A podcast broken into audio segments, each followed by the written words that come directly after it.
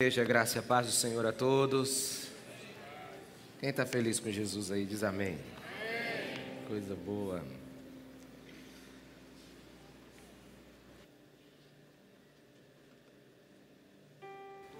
Antes de trazer a palavra hoje, eu queria é, trazer uma pastoral, conversar com vocês aqui. Meus irmãos, hoje o Brasil está dividido. Né?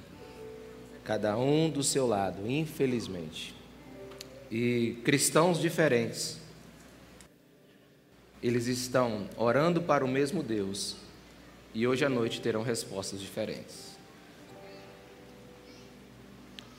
Cristãos que oram para o mesmo Deus, em posições diferentes, estão jejuando, orando e terão respostas diferentes hoje à noite.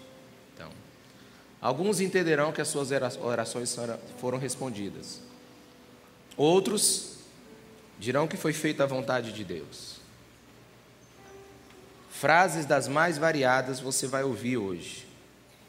É, mas eu quero te dizer que o Senhor Jesus, Ele reina absoluto sobre todas as coisas. O profeta Isaías no versículo 1 do capítulo 6, diz que ele viu o Senhor assentado. Um rei assentado é um rei tranquilo. Então a minha oração hoje, o motivo de eu estar de jejum hoje, é por você, é por mim, para que a paz do Senhor venha sobre o nosso coração. O Senhor Jesus controla a nossa nação. O mundo já passou por tantas guerras, os nossos antepassados viram a Segunda Guerra Mundial. Acharam que era o final do mundo. Já passamos por tantas pestes que dizimaram o mundo, tantos impérios que conquistaram o mundo inteiro. E o Senhor continua no controle de todas as coisas. Por isso eu quero que você descanse no Senhor. O que a igreja precisava fazer, ela fez. Da forma certa e da forma errada e Deus, na sua soberania, vai ouvir as nossas orações. E para isso eu queria lhe pedir algumas coisas, conselhos, claro que você pode não não querê-los, mas eu queria lhe dar alguns conselhos. Por exemplo, hoje à noite, não saia para comemorar independente do resultado. As ruas estarão sendo lugares de muita provocação e efusiva alegria. Se você puder ser mais contido, Controle-se nas palavras e principalmente nas redes sociais. Ah, nós precisamos seguir na nossa segunda-feira com fé, com paz, com amor, em nome do nosso Jesus Cristo. E eu espero que no fim desse pleito, acabando hoje à noite, comece de muitos os pedidos de perdão. Comece de muitos as restaurações e comece de muitos um tempo de paz e harmonia no nosso meio. Jesus está reinando. E se você não está jejuando hoje, eu queria chamar você para participar desse jejum. Estaremos jejuando até às 18 horas, clamando para uma nação que ouça a voz de Deus e a aceite, porque o Senhor é soberano. Amém? Amém, meus irmãos? Vamos orar pela nossa nação? Vamos pedir pelo Brasil? Vamos pedir por nós? Aqueles que puderem, fiquem de pé, os que puderem, fiquem de joelhos. Faça como você conseguir.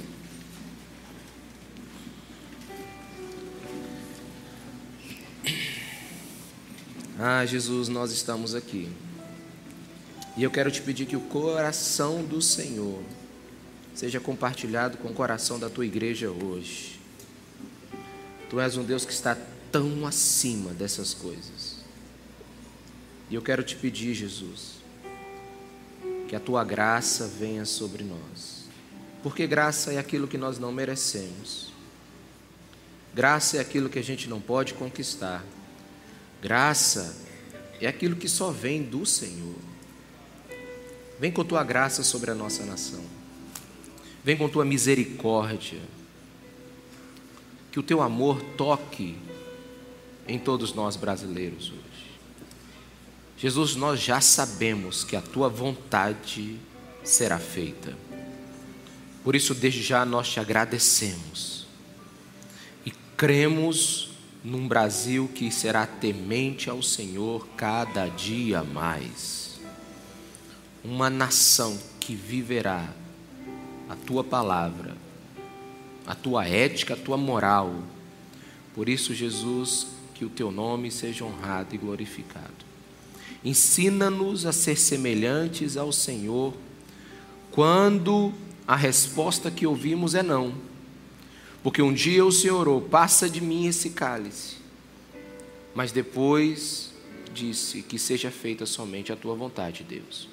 Pois hoje nós te falamos, Senhor, passa de nós o cálice de um mau governo, mas seja feita a tua vontade. Nós oramos, Senhor, para que nossas escolhas a cada dia sejam mais parecidas com as tuas.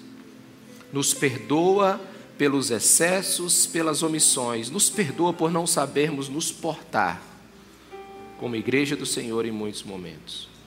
Mas livra-nos, Senhor, de continuar ladeira abaixo. Nós queremos subir, Senhor, em santidade, em agradecer ao Senhor em usar os nossos cultos para a tua honra e para a tua glória.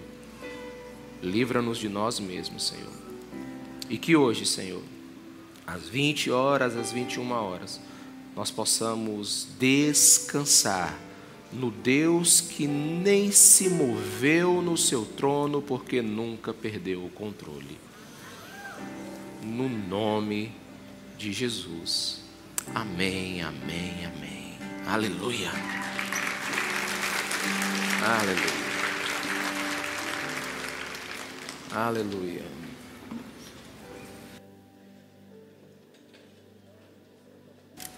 Os irmãos me perdoem que eu vou interromper várias vezes aqui a fala, porque eu estou muito, muito, muito gripado ainda. Tem um teólogo chamado John Piper que ele conta uma história muito interessante, que um homem trabalhou muito a vida inteira e e um belo dia ele pôde afirmar: Neste momento eu estou muito feliz, consegui o que eu queria e aposentei-me. Vivo numa praia e todos os dias eu saio para colher conchas, umas brancas e outras mais riscadas. Ouvindo isso desse homem, John Piper, num momento profético e com pouco amor, ele, eu acho que ele disse assim: É isso que você fez com a sua vida? Você armazena potes de conchas para o dia de Cristo Jesus? Essa é a sua vida? E Piper disse assim: Pobre homem, no juízo final, ele chegará apenas com um conjunto de belas conchas que Deus já as tinha feito e já as conhecia, e não terá mais nada em suas mãos, pois o seu propósito foi somente este. Ele escreve esse, esse relato num livro chamado Não Jogue Sua Vida Fora. E é interessante porque todo o livro, a pergunta é: o que eu devo fazer com a minha vida? Para que serve a minha vida? Por que devo buscar a vontade de Deus para a minha vida? Por que, que eu não posso viver de qualquer jeito? E talvez a pergunta melhor do livro seja: qual seria o jeito melhor de viver se eu estiver ouvindo a voz de Deus? E quando você consegue colocar a sua vida dentro de um percurso, você descobre que Existem os dois principais dias da vida de uma pessoa. Obviamente, o dia que ela nasce é o primeiro dia, e o segundo dia é o que ela descobre que ela tem que fazer. O dia que ela descobre o seu propósito. Então, é o dia que nós começamos a existir e o dia que nós conhecemos o nosso propósito. E nessa busca por propósito, por conhecer a Deus, a gente percorre muitos caminhos. Porque viver implica escolhas. E na busca do seu propósito, muitos escolhem pelo menos três tipos de caminho. O primeiro, que é eu posso ser o que os outros querem que eu seja. Eu posso ser o que os outros querem que eu seja. Alguém vem, me fornece uma armadura, coloca dentro de mim e diz que eu preciso viver desse jeito. E normalmente a vontade dessa pessoa não é do tamanho da nossa vontade. É como a armadura de Saul para Davi. Não cabe, é pesada, não dá para se mover.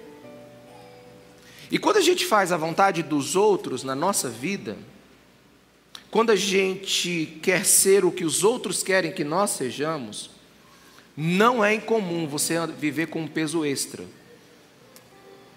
Não é incomum você viver debaixo de uma expectativa de outras pessoas.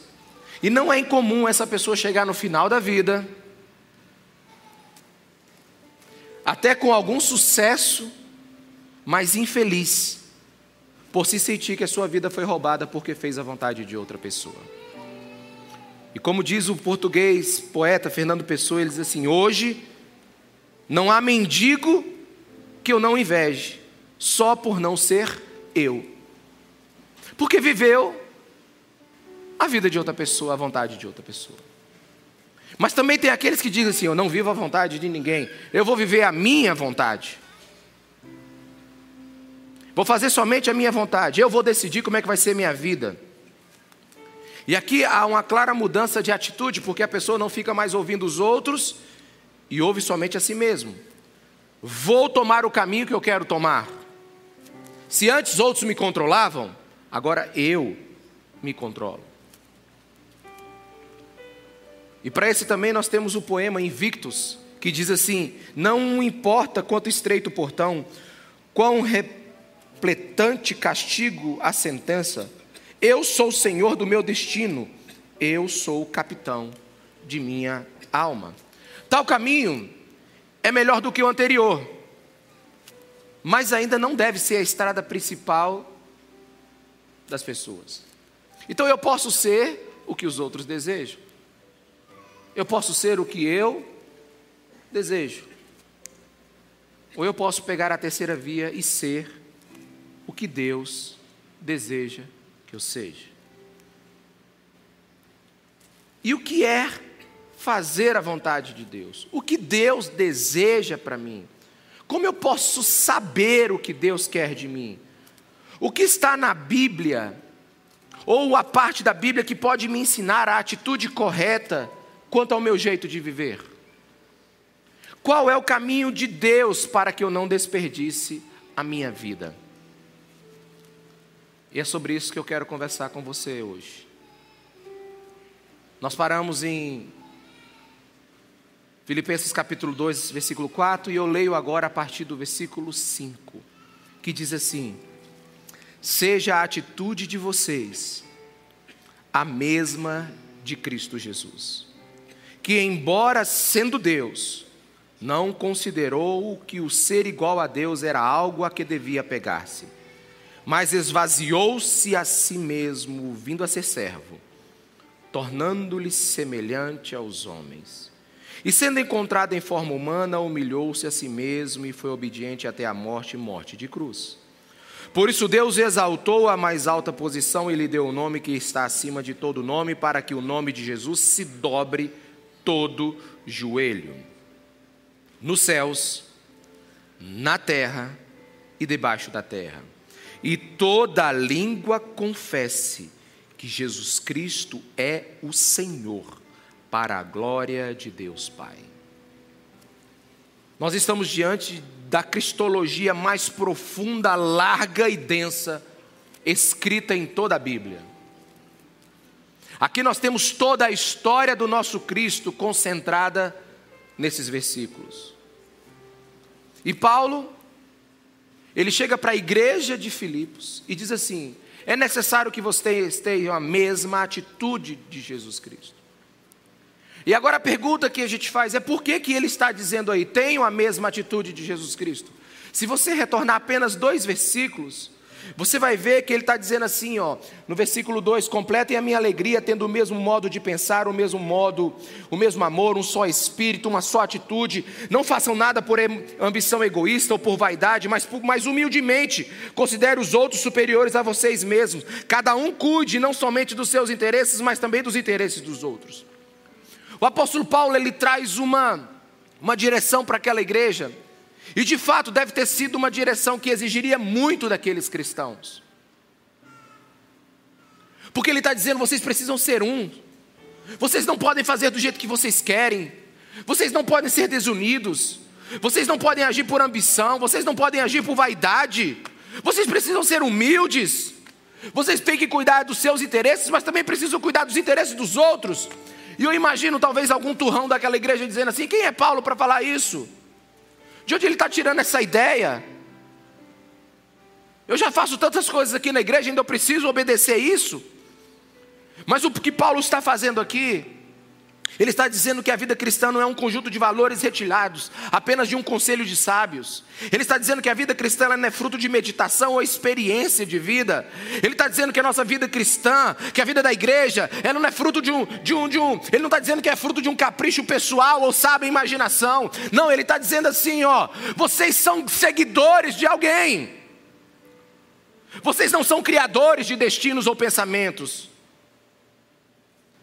Nós temos um caminho sinalizado, nós não criamos estradas. Paulo está, não está falando por falar, e não nós estamos diante de letras mortas. Ele tem em mente alguém e um exemplo que a gente deve seguir. Então ele diz assim: Olha, vocês precisam ser tudo isso, humildes, cuidar uns dos outros, ter unidade, vocês precisam ter o coração voltado também para o outro, vocês não podem fazer por vanglória, vocês precisam pensar no outro, porque vocês têm um exemplo, e o exemplo dele é o melhor de todos a atitude de vocês precisa ser igual à atitude de Jesus Cristo.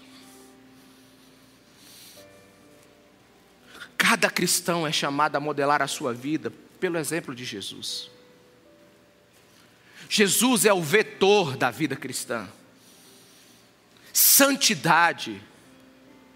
Santidade foi confundida aí com muita coisa, mas santidade é não ser outra coisa que imitar a Jesus Cristo de Nazaré.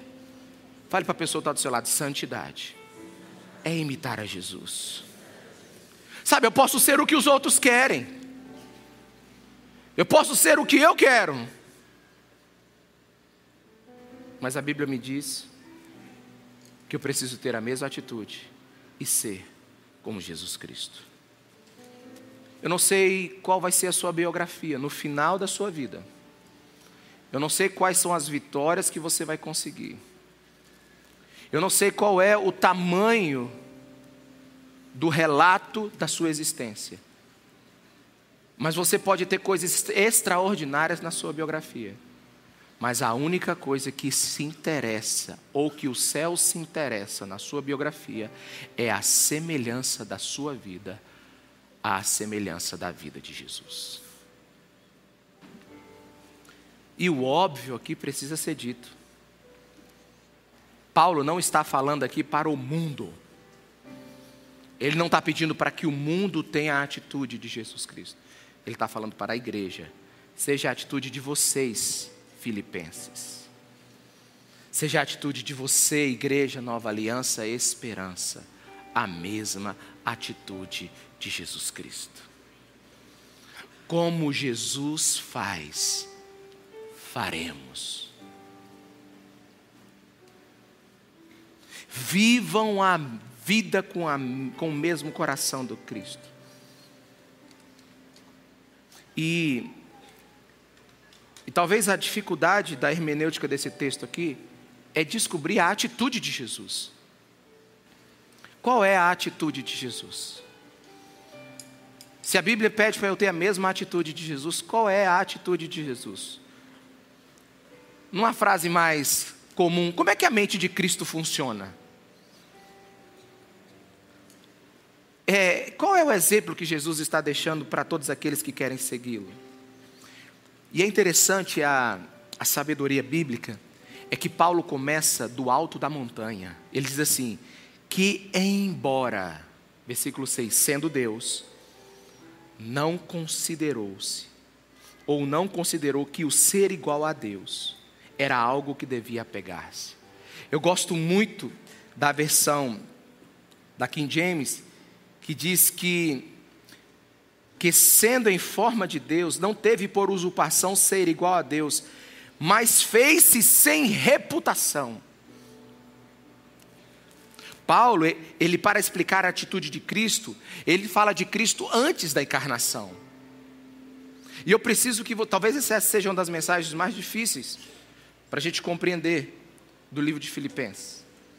Mas que o Senhor me dê graça para conversar com você isso e que o Espírito Santo esteja aqui com espírito de revelação e entendimento, amém?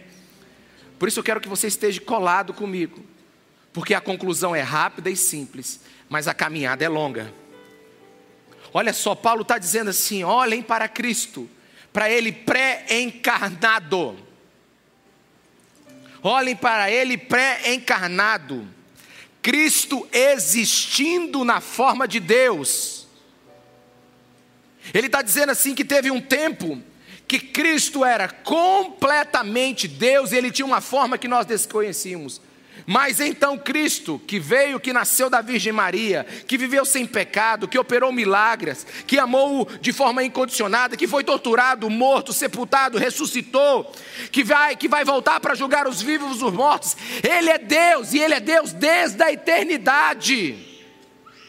Jesus não é alguém que veio de baixo e foi crescendo e então ele ganhou toda a autoridade. Não, Paulo diz assim: ele era Deus tenham a mesma atitude de Cristo Jesus, porque Ele, sendo Deus, não se apegou a isso. E é isso que você vai ver em toda a Bíblia. Colossenses 1,15 diz assim: Ele é a imagem do Deus invisível, o primogênito sobre toda a criação, pois nele, Jesus, foram criadas todas as coisas, nos céus e na terra, as visíveis e as invisíveis. Eu não sei se você está entendendo, tudo saiu de dentro de Jesus. Ele era Deus, sejam tronos, sejam soberanias, poderes, ou autoridades, todas as coisas foram criadas por Ele e para Ele. Ele é antes de todas as coisas e nele tudo subsiste.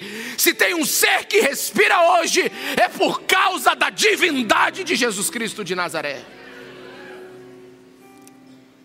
Hebreus 1,3 diz assim: O filho, aquele que nasceu da ventre de Maria, que pisou nessa terra, que tocou o leproso, que foi humilhado, ele é o resplendor da glória de Deus.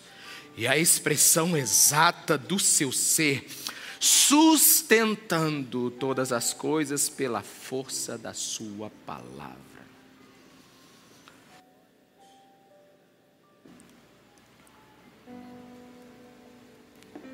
E João 1,3 diz assim: Todas as coisas foram feitas pelo intermédio dele.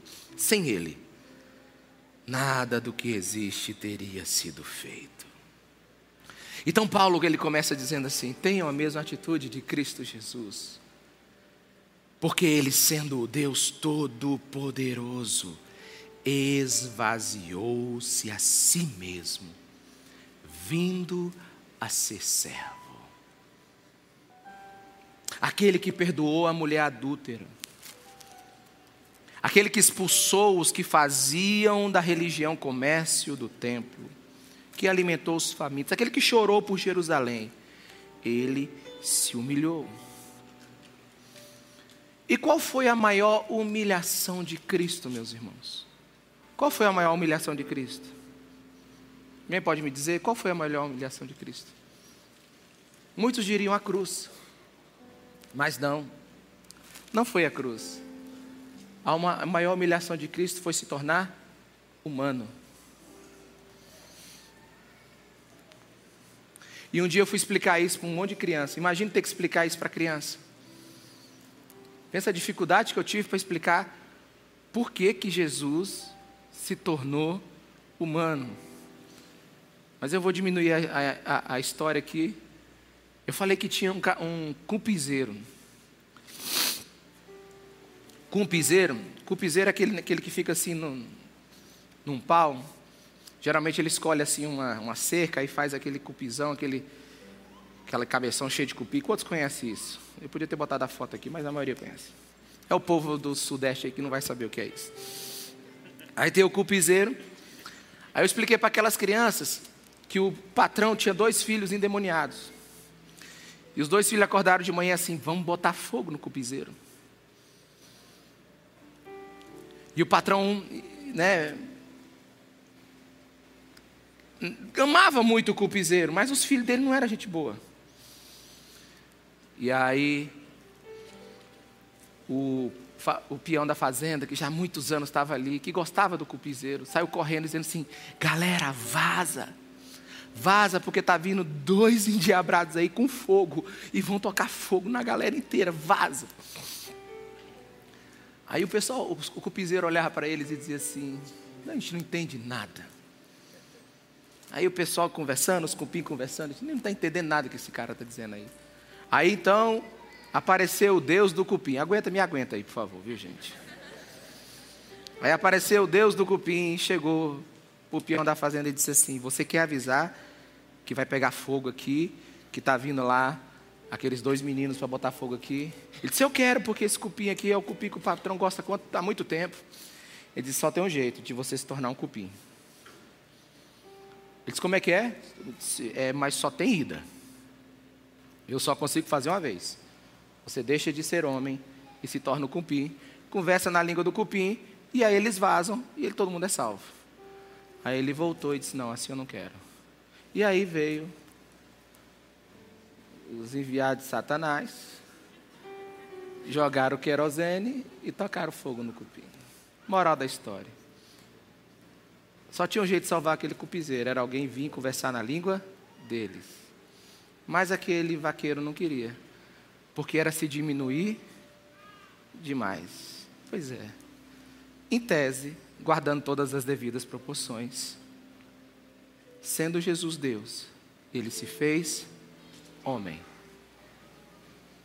para conversar conosco e nos ensinar como nós devemos viver e escapar dos enviados Satanás que quer botar fogo na casa.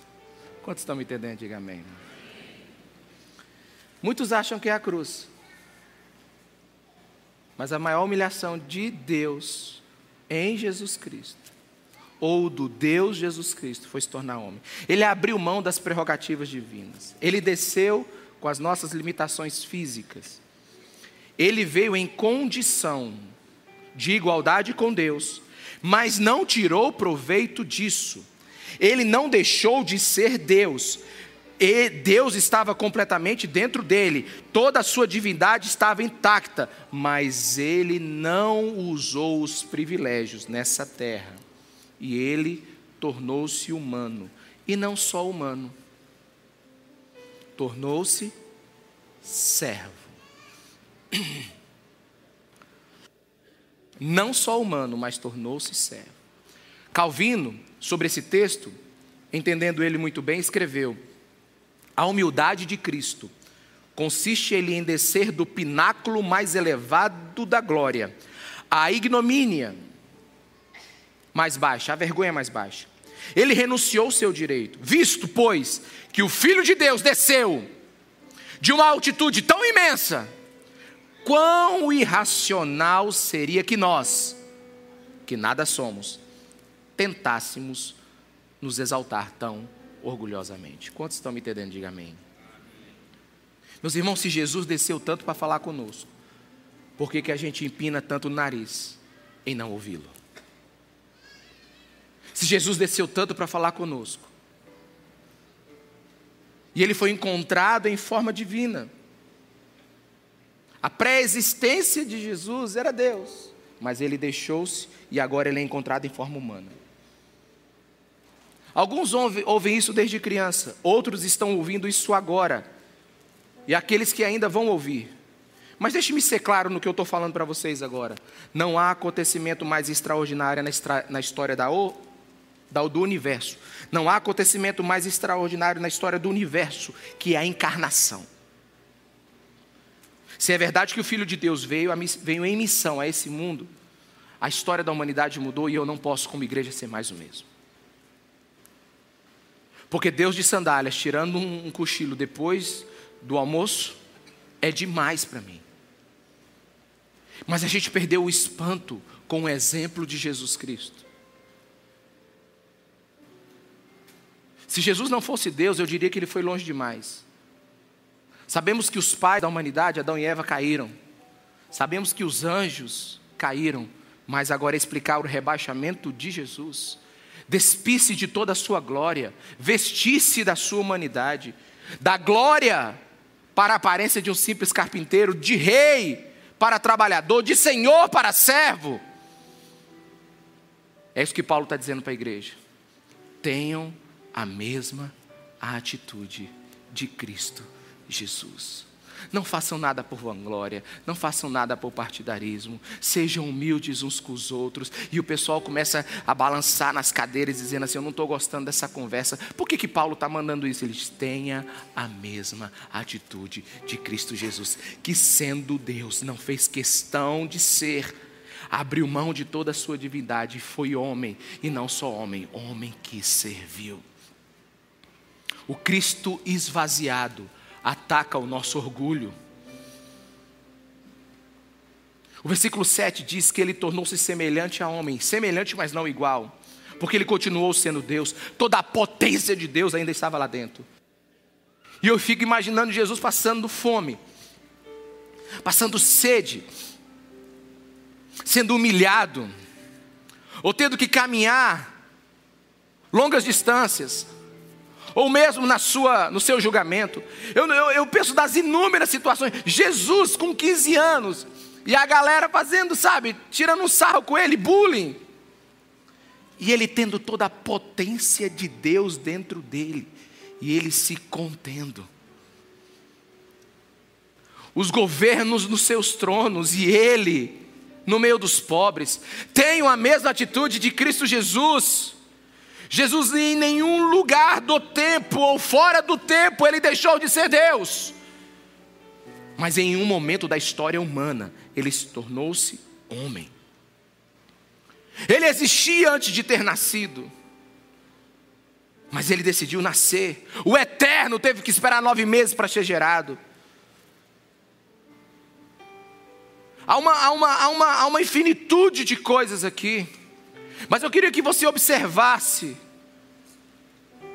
toda, toda, todo o privilégio que Jesus tem, como sendo Deus nessa terra, toda a força que ele tem, toda a potência divina. E um dos textos que mais me espantam, Mateus 26, 52, diz assim: Disse-lhe Jesus: guarde a espada, pois todos os que empunham a espada pela espada morrerão. Se vocês acham que eu não posso pedir ao meu Pai e ele não colocaria imediatamente à minha disposição mais de 12 legiões de anjos, como então se cumprirão as escrituras que dizem que as pessoas deveriam acontecer dessa forma? O que, é que Jesus está dizendo aqui? Pedro foi para cima, o pessoal depois do Getsemane foi para cima dele, está todo mundo lá, Judas o traiu, sabe? Pedro cortou a orelha de Malco, e sabe, e a, e a bagunça ia começar, e Jesus falou: Para, eu não quero, eu não preciso que ninguém me defenda, eu sou Deus, eu preciso que vocês me sigam. Alguém aqui? Eu não preciso que vocês me defendam. Porque eu não vim para ser Deus. Eu vim para ser homem. E homem que serve. Eu não preciso que vocês cuidem de mim. Eu preciso que vocês sigam o meu exemplo. Meus irmãos, pensa assim: não é difícil viajar para um hotel de luxo. Aliás, é um, é um prazer ir para um lugar muito bom, para um lugar lindo. É fácil demais a gente se acostumar com algo melhor. Agora, para se acostumar com algo pior, precisa ser humilde. E Jesus precisou se acostumar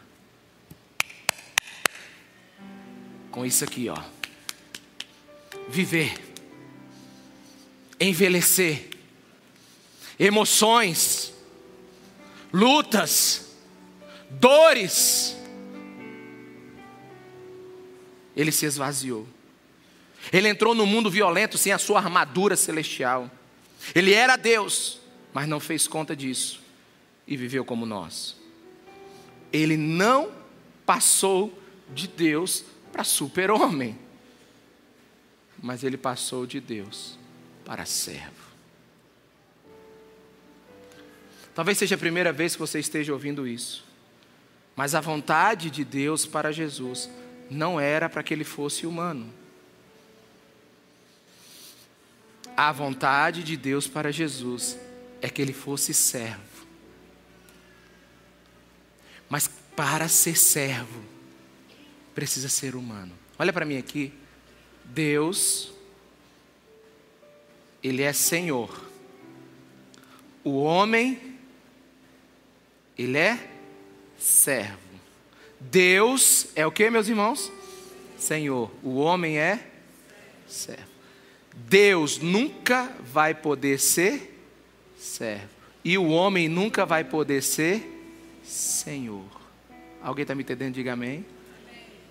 Então a Bíblia está dizendo que para Jesus servir a Deus como escravo, fazer toda a sua vontade, ele o fez homem e homem que serve. Deus nunca vai ser servo do homem. E o homem nunca vai ser senhor de Deus. Porque a condição para ser senhor é ser Deus. E a condição para ser servo é ser homem. Jesus, sendo Deus, se tornou homem, homem que serve, escravo da vontade de Deus. Então, a conclusão não é de difícil entendimento, mas aceitação. Repito, a conclusão não é de difícil entendimento, mas aceitação. Tenham a mesma atitude de Cristo Jesus, que sendo Deus, se tornou homem para ser homem que serve.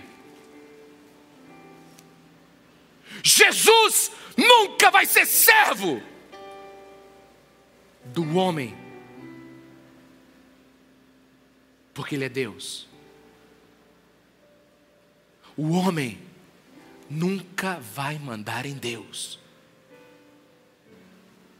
porque não é Deus. Então Jesus não veio nos ensinar a ser deuses. Jesus não veio para nos divinizar. Jesus veio para nos ensinar a ser servos. Por isso, falo debaixo de um entendimento do Espírito. E para os mais pentecostais, eu diria assim: falo debaixo de um espírito profético. O próximo avivamento que a igreja vai viver vai exigir credenciais rebaixadas dela.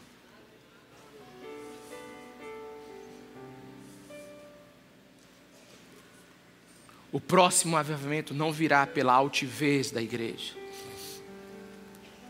não virá pela força da igreja. O próximo avivamento vem por credenciais rebaixadas. Em vez de uma igreja de celebridades, em vez de uma igreja de gente importante, em vez de uma igreja poderosa em tantas outras coisas, o próximo avivamento virá por uma igreja que imita Jesus, sendo servo. Jesus veio para servir. Ele poderia ter escolhido arcanjos, anjos, para sua equipe apostólica, daria menos trabalho. Miguel, entra aí na, na equipe apostólica. Mas não, ele escolheu quem? Pedro, amém, irmão? Tiago, João. Ele, ele veio para servir, porque não é possível. Enquanto ele descansava, ele permitiu que uma mulher samaritana o interrompesse. Enquanto ele pregava, uma mulher adúltera o interrompeu. Enquanto ele comia, uma mulher cheia de remorsos, greco-fenícios, interrompeu. Embora ninguém tenha lavado os pés deles, ele lavou os pés de seus discípulos. Tudo por quê? Porque ele veio para servir. Jesus ele é o nosso Deus. E se fez homem para ensinar o homem que diante de Deus, o homem é apenas um servo. Eu posso ouvir um amém? E ele veio para ensinar ao homem que diante de Deus, o homem é apenas um servo. O homem jamais será Deus. Logo, nunca vai ser Senhor. Então a conclusão é simples.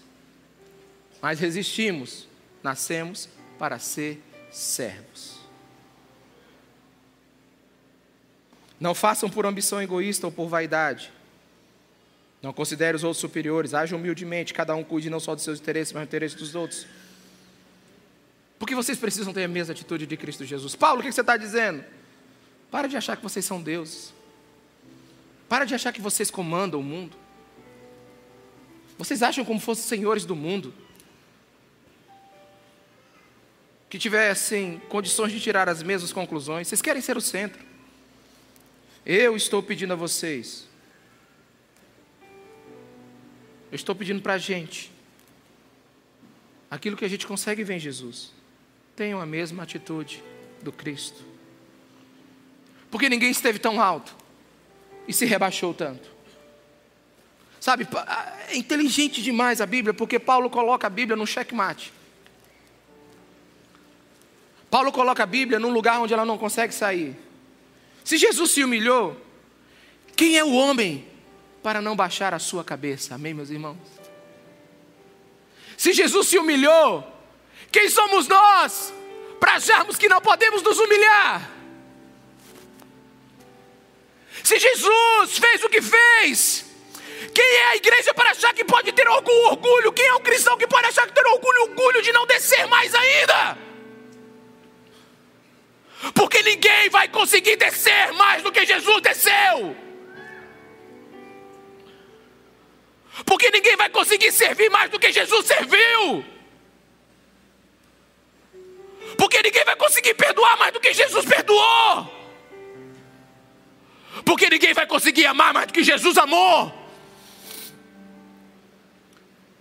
Tendes a mesma atitude de Cristo Jesus, que sendo Deus, ele não fez questão desse privilégio, mas ele desceu sem reputação, ele não perdeu uma grama do seu poder, e durante 33 anos ele se humilhou.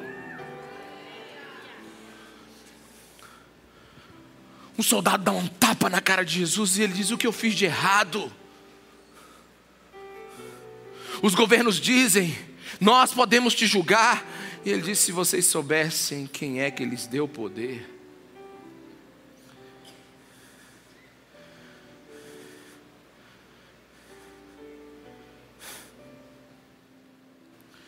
Jesus deu o maior salto de realidades que a gente pode imaginar. Sendo Deus, se tornou homem para ser escravo.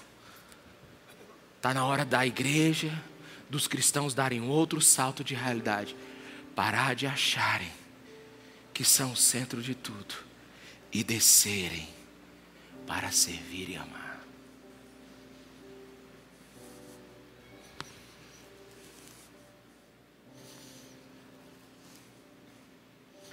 A sua teologia vai determinar a sua conduta. Como você crê em Deus vai modelar a sua atitude nesse mundo. Paulo está dizendo: você não consegue viver em sociedade, você não consegue viver em comunhão, você não consegue viver em unidade, vocês são orgulhosos, fazem por interesse próprio, tem um monte de panelinha. E alguns de vocês ainda estão reclamando, agora vem com essa, agora ainda pedir para a gente ser servo. Eu tenho mais coisa para resolver, Paulo. Aí ele fala assim: Não, gente, vocês não estão entendendo. Eu não estou pedindo tudo isso porque sou pastor da igreja, não. Eu só estou lhes dizendo isso porque esse é o exemplo que Jesus deu para a gente. Que sendo Deus, se fez servo, até quando você vai manter essa sua atitude de Deus quando Deus teve a atitude de homem.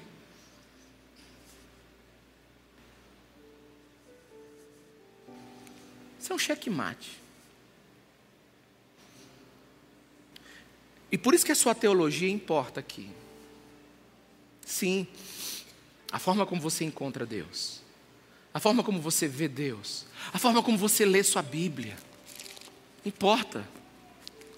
A forma como você trata esse livro importa, porque se você lê nesse livro que o seu Deus veio para te divinizar,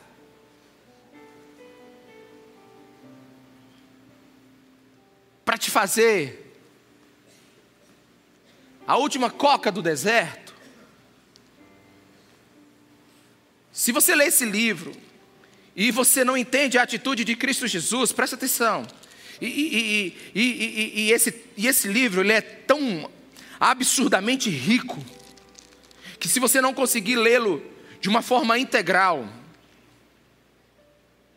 se você não conseguir amarrar todos os pontos, você pode criar uma teologia de que o seu Deus veio para te dar sua vitória, conquista, prosperidade, e então essa será a sua busca. Mas se você olhar para o Cristo Jesus, se Deus veio para nos ensinar a ser homens e homens que servem, nós vamos parar de reclamar das exigências do Evangelho. A gente vai parar de reclamar que o Evangelho é difícil. A gente vai parar de reclamar que o Evangelho que está sendo pregado é duro demais. A gente vai parar de reclamar que a gente tem que pedir perdão todo dia. A gente vai parar de reclamar que tem que fugir do pecado. A gente tem que parar de reclamar que vai ter que engolir alguns sapos quando alguém estiver falando uma coisa que você não concorda, para você ser um ambiente de paz. Você vai aprender que a palavra banda desvia o furor, e você vai ficar calado, ou terá uma palavra de paz. A gente vai parar de reclamar que a gente está sendo humilhado. A gente vai parar de reclamar de que nós não estamos lá em cima. A gente vai parar de reclamar de tudo. E a gente vai parecer com Jesus Cristo de Nazaré e deixar que Ele governe.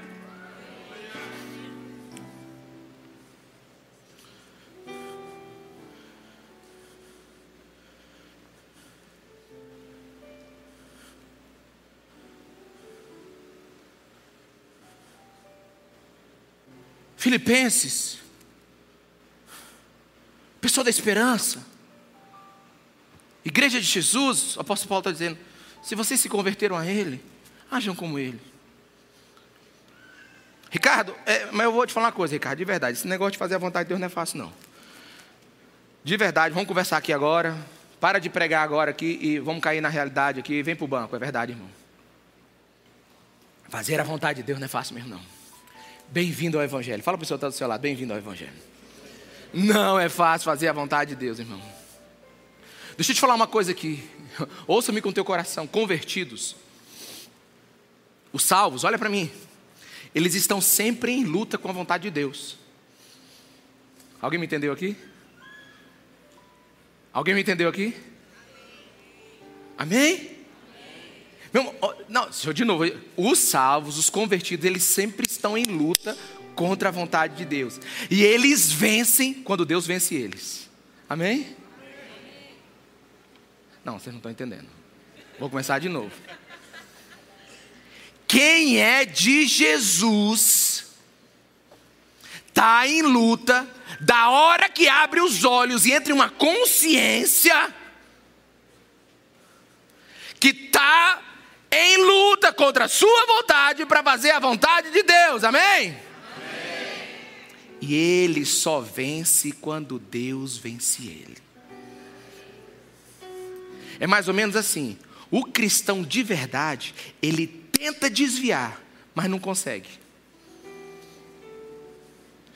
E o cara que nunca aceitou Jesus, ele tenta ser crente e não consegue. Ou seja, se você tem o Espírito Santo dentro de você, a vontade de Deus para a sua vida não é a sua. Então vai dar trabalho. E só tem um jeito de vencer: é Jesus vencendo a gente. Porque no dia que você vence a vontade de Deus, você perde. Amém, meu irmão? Tá complicado não, né? Não, é porque tem uma, tem uma turma aí que diz assim: servir a Jesus é bom demais, é fácil. Nossa, nunca foi tão tranquilo, sabe? É vento a favor. Eu digo, está desviado. Está desviado, está desviado.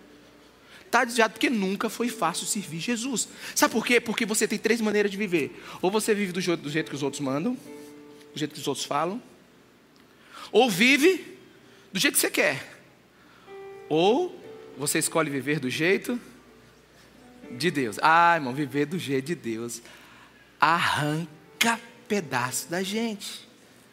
Fale para a pessoa que está do seu lado assim, com a verdadeira voz profética: não existe vida cristã sem luta. Sabe, olha, olha, irmão, olha para mim aqui, olha para mim aqui. Eu tô, estou tô, eu tô tentando terminar, mas estou empolgado. Jesus precisou ser homem e homem que serve para acabar com a megalomania do homem querer ser Deus. Eu tive o privilégio de ir lá nas pirâmides do Egito. E aí depois quando você afasta assim uns 500 metros, você consegue ver as três. Né? E aí eu fiquei pensando assim, o homem na sua megalomania, prepara uma pirâmide desse tamanho para ser o seu túmulo. E Jesus, na sua humildade, nasce num curral. Não tem alguma coisa errada, irmão? Não, tu, tu percebeu o nível do desvio? Pois é. É por isso que Jesus veio como homem para nos ensinar qual é o padrão de vida? Porque nós nascemos para servir a Deus. Porque nessa busca de fazer a vontade de Deus, a sua vontade vai ser aniquilada. Por isso que o coração convertido, ele é um coração guerreiro. O verdadeiro cristão luta contra a vontade de Deus, mas Deus sempre o vence no final da luta. Aleluia. Eu tenho certeza que alguns de vocês já falaram assim: hoje eu vou dar ruim. Hoje eu vou fazer o que não presta. Ah, não, de hoje não passa. Minha mulher me ferrar, ah, agora ela vai ver. Pô, eu não, eu vou a primeira que aparecer na frente. Aí quando você vai lá, você, é. Ah, droga, não consigo. Tenho que fazer a vontade de Deus. Esse é o cristão. Sabe, você está doido para fazer o que está errado, mas na frente ali tem um negócio te segurando. Você fica ali. Tem uns que ainda tem uma esquizofrenia, fica na loucura. Eu não aguento. O que quero fazer, eu não faço. O que eu quero é miserável. Isso, isso, isso. Você é miserável. Aleluia! Aleluia! Miserável! Não somos deuses! Somos homens. E precisamos ter o mesmo sentimento, a mesma atitude de Cristo Jesus, porque Ele, sendo Deus, foi servo e obediente, teve as mesmas tentações e aguentou a barra, sabe, chorou. Precisamos ser servos. Ô situação perigosa, meus irmãos é quando uma pessoa se diz cristão e faz o que quer. Não, eu nem sei.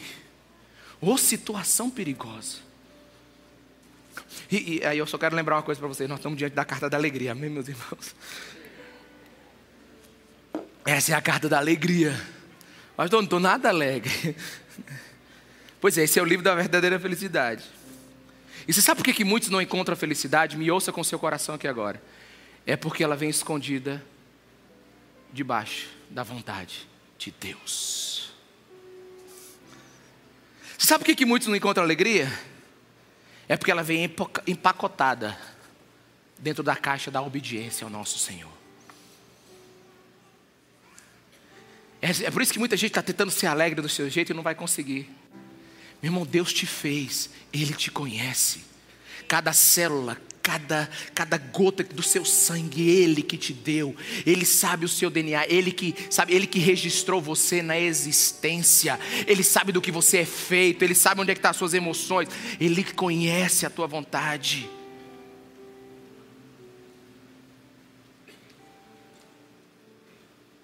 Ele precisa ser rei em nossas vidas.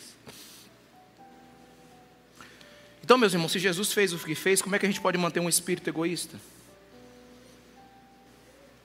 Quem tem direito de recusar a servir quando aquele que tinha tudo e podia não fazê-lo, não fez?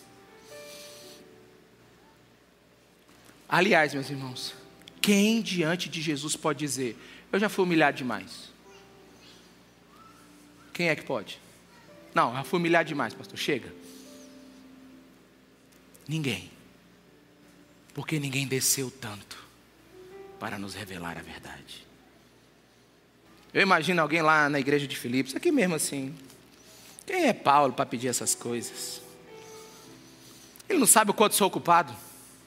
Tenho muita coisa para resolver. Tenho mais o que fazer. Ah, não dou conta nem da minha vida. Ainda tenho que ajudar os outros. E esse povinho aí que se acha alguma coisa? Ah, não, não, não, não, não. Paulo está errado. Então o apóstolo larga sua opinião e diz assim: Eu tenho um exemplo. Tenho a mesma atitude de Cristo Jesus. Eu acho que alguém já ouviu aí, né? No pain, no gain. Quantos já ouviram essa frase? É. O que não nos custa algo não vai nos realizar nada. Mas muitos querem servir a Jesus como se nada lhes custasse. Impossível. Meus irmãos, não existe, não existe vida cristã sem custo. Não exige vida cristã sem custo, não existe vida cristã sem custo. Se você quer uma religião fácil, procure uma chamada antropológica, onde você é o centro. Procura aqui, porque essa aqui é cristocêntrica, não é antropocêntrica. Aqui não é o que você quer, aqui é o que Deus quer. Aqui não é a tua vontade, é a vontade de Deus. Aqui não é o seu código de ética e costumes e decisões. Aqui é a palavra de Deus. Se você quer uma religião onde você tem alguma opinião sobre como você deve fazer a sua vida, procure procure outra, porque o cristianismo não lhe dá essa opção.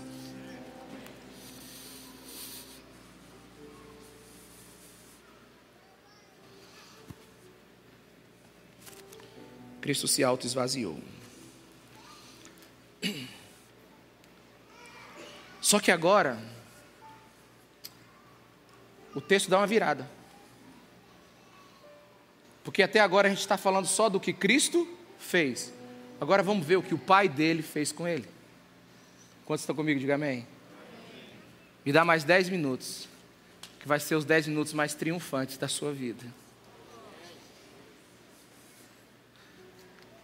A ênfase até agora estava naquilo que Cristo fez. Só que nós vamos colocar a ênfase agora na Cristo que, naquilo que Jesus fez com Jesus, pelo que ele fez. Versículo 9. E por causa de tudo que Jesus fez, esvaziou-se, se tornou homem, homem que serve, e serviu até a morte, e a Bíblia ainda acrescenta, de cruz, que é a pior morte e a mais humilhante naquele tempo. Versículo 9: Deus o exaltou à mais alta posição e lhe deu o nome que está acima de todo nome para que ao nome de Jesus se dobre todo o joelho, nos céus, na terra e debaixo da terra, e toda a língua confesse que Jesus Cristo é o Senhor, para a glória de Deus Pai. Deus Pai viu o exemplo de seu filho, e agora Deus Pai convoca todo o universo para adorá-lo. Meus irmãos, eu respeito outras religiões. E eu vejo que na busca por um mundo melhor, algum movimento ecumênico é possível. Mas deixa eu deixar algo claro para você: não há nome maior do que o nome de Jesus. Nos céus, na terra ou debaixo da terra, Não existe nenhum outro nome, porque aquele que se humilhou, ele foi elevado ao mais alto status do universo. O que a Bíblia está dizendo está lá em Atos 4,12: não há salvação em nenhum outro nome, pois debaixo do céu não há outro nome dado aos homens pelo qual devamos ser salvos. O Pai, o Pai, o Deus Pai, a figura Pai da Trindade, está maravilhada com a humilhação do seu filho, e por isso convoca todo o universo criado, todo tempo e espaço, anjos, homens ou demônios, todo ser que pensa vai ter que adorar o nome de Jesus. Ele está acima de todo nome. Quem tem alma para crer e alma para amar, não existe história melhor para se agarrar do que essa porque essa é a história do nosso Deus.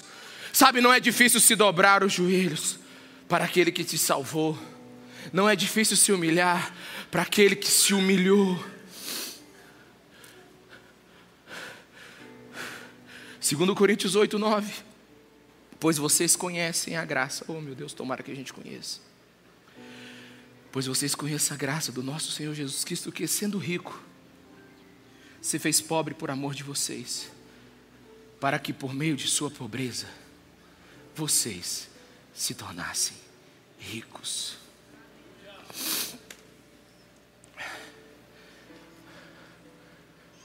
Quem tem ouvidos para ouvir, ouça. Uns se dobrarão a Jesus por causa do seu maravilhoso sacrifício. Outros vão se dobrar diante do seu incomparável poder. Porque versículo 10 diz que para que o nome de Jesus se dobre todo joelho, todas as criaturas inteligentes de todos os mundos, do céu, da terra e debaixo da terra, vão ser movidas a dar um depoimento público sobre a autoridade de Jesus. E alguns ficam desesperados, porque parece que tem poderes maior do que o de Jesus por aí. Alguns ficam desesperados porque alguém fala isso, alguém fala aquilo. Alguém fica desesperado porque alguém se levanta do lado do mal e diz que está vencendo o bem. Meus irmãos, isso nunca existiu. Todo ser inteligente, ele vai se dobrar ou em exuberante adoração ao nome de Jesus, ou em forçosa obrigação, por causa do seu poder. Bendito os que hoje, em adoração, adoram ao Cordeiro de Deus, que foi o sacrifício naquela cruz. Bendito aqueles que hoje derrubam toda a sua soberba diante da humilhação do homem Jesus que serviu naquela cruz. Bendito aqueles que hoje sabe, por causa da revelação do amor dele, se dobram diante da sua humanidade, do seu sacrifício e da sua obediência ao Pai. Mas virá um dia que o cordeiro não virá como cordeiro, virá como leão, ele não virá no estábulo, ele virá sobre a sua glória, e não importa aquele que não creu, não importa aquele que disse alguma coisa, toda alma inteligente, quando ver o Senhor Jesus, verá um nome que está acima de todo nome e vai se dobrar. Você está preocupado com o quê? Ele está sentado no trono, ele é rei. Embora a coroação dele já tenha acontecido, aleluia, porque a Bíblia diz que Jesus já deu o nome para ele, que está acima de todo nome, o devolveu a glória que ele tinha antes mesmo da, reencarnação, da, da encarnação, A gente não viu, mas ele está lá coroado. Foi uma coroação só no quarto de Deus. Foi uma coroação só lá no lugar secreto. Foi uma coroação só lá no céu. Poucos viram, João viu. Ah, João viu. Os céus choravam. Quem é que pode abrir o livro? Quem é que tem tal poder? Quem é que pode comandar sobre céus, terras e debaixo da terra? Quem tem autoridade sobre todas as coisas? Aí vem o Cordeiro de Deus, sabe por quê? Porque ele já está coroado. A igreja não viu, sabe? O mundo não viu. É por isso que Muitos negam adorar o pobre judeu que viveu há dois mil anos atrás. Muitos negam adorar o carpinteiro que viveu há dois mil anos atrás. Muitos negam adorar aquele que foi morto de forma humilhante numa cruz. Mas deixa eu te falar uma coisa: são esses os que reconhecem na sua humilhação, é que se dobrarão em alegria na sua glória. Mas alguns que não reconheceram Ele na sua humildade, no Cristo esvaziado, no Cristo servo, no que veio salvar a nós pecadores, eles vão ter que se dobrar, porque quando Jesus abrir a sua boca, será como muitos mares, será como muitos terremotos, será como muitos trovões. Hoje ele não está na, na, na, na, na hashtag principal do homem, ele não está no Twitter, ele não está na primeira página, mas o dia todo o olho verá e toda língua confessará, o universo inteiro se dobrará. Como não confiar na soberania desse Deus. Eu sei, Ele dá um trabalho danado para a gente. É cordeiro, é carpinteiro, é o autor do Sermão da Montanha, é aquele que parou para a mulher hemorrágica. Ele é simples demais. Mas hoje, ele é rei do universo.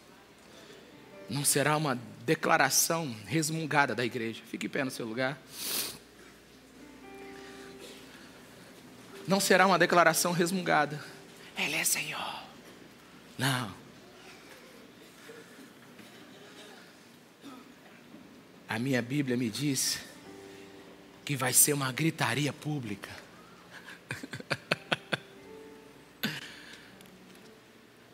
todos o adorarão. Oh, meus irmãos, que lindo som de uma vida tão triste. Que orquestra de uma vida tão simples. Que glória de um lugar de tanta humildade. Por isso, que a igreja enxergue o seu Deus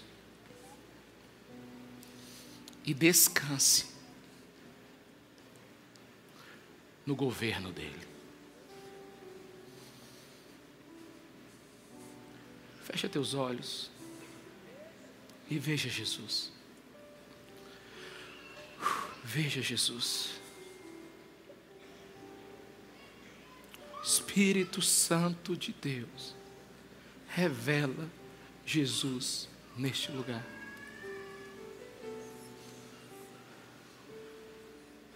Revela Jesus como o Senhor um dia revelou para Isaías.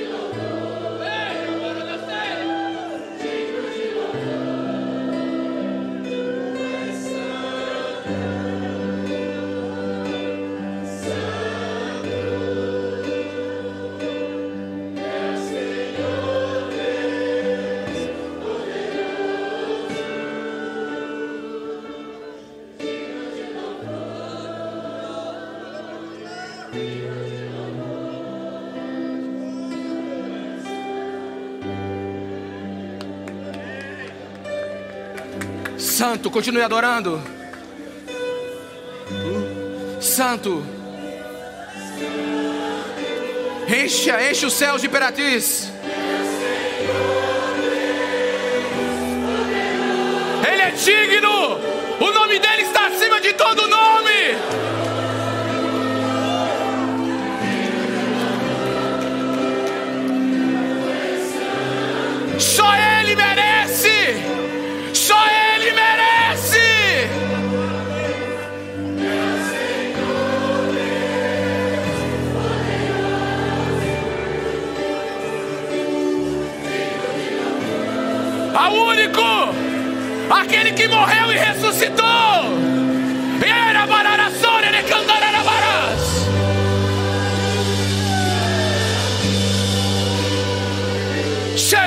Cheire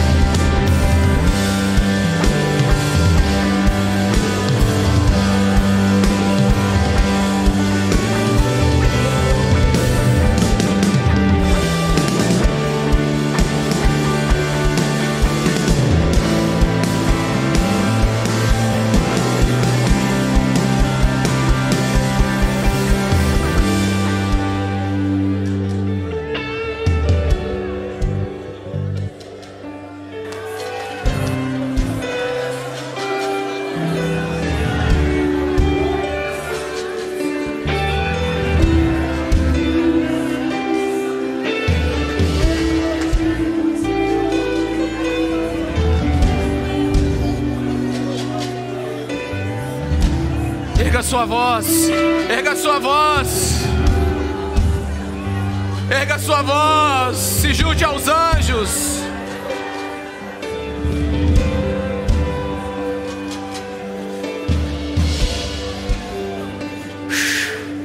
Santo é o teu nome, Senhor.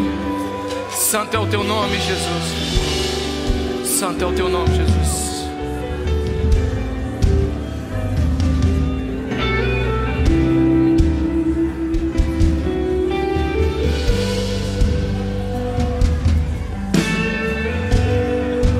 Sua voz. Erga sua voz. Adore, adore no espírito, adore no espírito.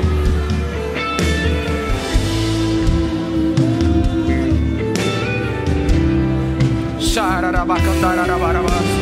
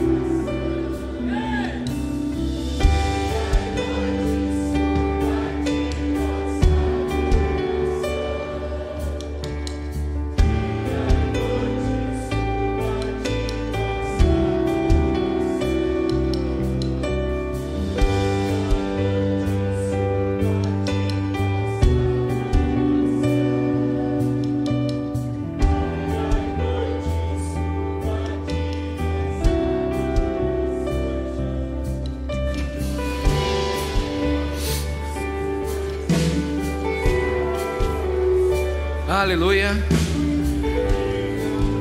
Aleluia. Deixa a sua alma experimentar o que está acontecendo aqui.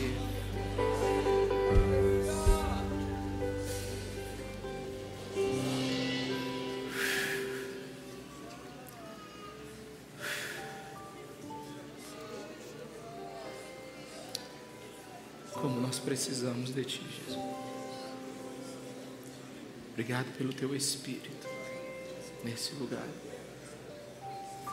Obrigado por esse culto. Amém. Amém. E amém.